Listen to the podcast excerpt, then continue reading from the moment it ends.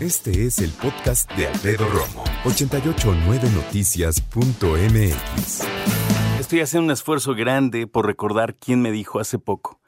¿Quién me dijo hace poco, Romo, haz un especial del metro, haz un especial del metro? Todo pasa en el metro y platicábamos y, y me acuerdo que le dije, sí, ¿quién era? Le dije, es que yo que viajo muy poco en el metro, he visto cualquier cantidad de cosas suceder en el metro. Y me dijo, es que hoy pasa todo, pasa todo. ¿Sabes qué pasa? Pasa la vida misma. ¿A qué me refiero? A que en el metro pasan cosas tan inverosímiles como cotidianas. Y dentro de esa parte cotidiana encontramos una familia.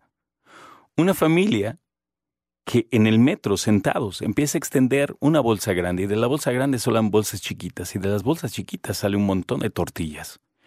Abren el montón de tortillas calientito, ese que nos gusta con sal. Y después de abrir esas tortillas calientitas, humeando, sacan entonces ingredientes, que si el chicharrón, que si el quesito, que la lechuga. El taco se arma de volada en la familia. Y armando el taco de volada, nos damos cuenta que, pum, pum, una familia ya está echando un taco placero en el metro de la Ciudad de México. Y tú puedes decir, pues yo también he comido en el metro y no estoy diciendo que sea nada extraordinario. Es que precisamente quiero que entendamos que no es nada extraordinario. Es lo más ordinario del mundo. Y creo que lo interesante de esto no es que yo te lo platique como tal, sino que tú lo veas. Porque esta foto se hizo viral por todos lados. Una foto en donde la familia echaba echando tacos.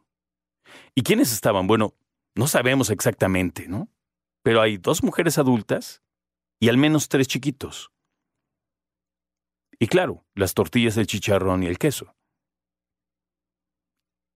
Y lo que decían las personas es provecho. ¿Qué historia le pones a esto? Y me refiero a qué pasó antes de que la familia llegara así. ¿De dónde vienen? ¿Qué hicieron? ¿Quiénes son? ¿Son mamá, tía, hijos? ¿Son mamá y otra mamá con sus hijos? No sabemos. Pero ¿a poco no te pones a pensar de las veces que tú y yo hemos estado muertos de hambre cuando salimos de algún lugar o de trabajar o de lo que sea? Que yo creo que muchos estando en el metro decían, por favor regálenme uno, pues se los compro, me cae. Pero no solo es el taco, es la tortilla calentita, es el chicharrón, es el olor. Y además es es el amor familiar de hacer una comida donde la tengas que hacer como la tengas que hacer, a la hora que la tengas que hacer.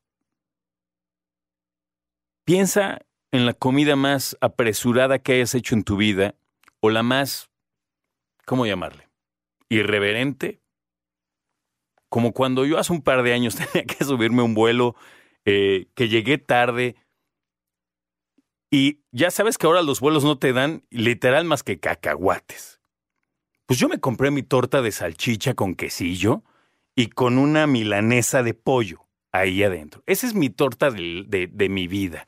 O sea, tú quieres consentirme, le pones una milanesa de pollo, salchicha, queso o Oaxaca. Y le pones, por favor, aguacate, pocas rajas, como poco, poco picante, pero después sí le puedes poner.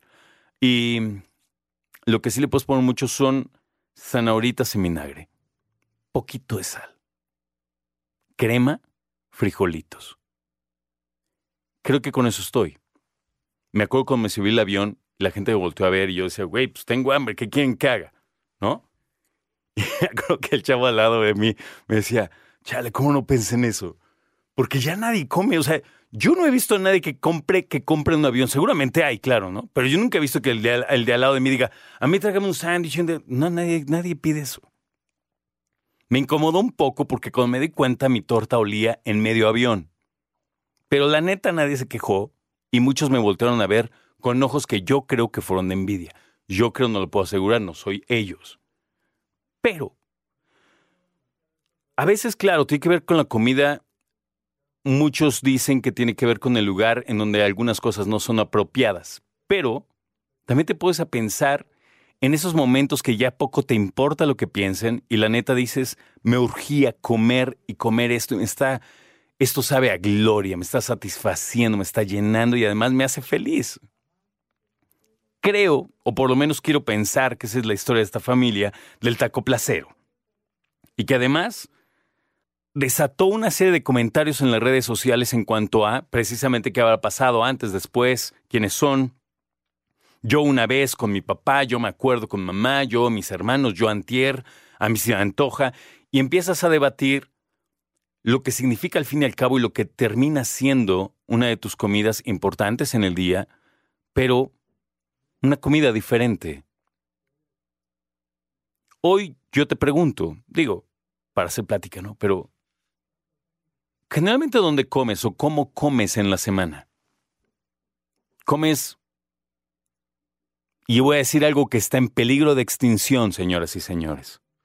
¿Comes en el comedor de la empresa? ¿Qué empresa tiene un comedor hoy por hoy?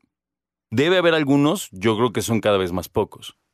O eres del gran ejército de personas que usa contenedores de plástico y entonces llega a su oficina, se pone de acuerdo, van a las mesas comunes y comen con colaboradores, con compañeros. Sí. Yo antes era así, ahora ya no porque ahora ya tengo tiempo de llegar a casa a comer. O eres como yo, que soy de las pocas personas que tienen la gran bendición de comer a casa, en casa, y después ir a trabajar o regresar a trabajar.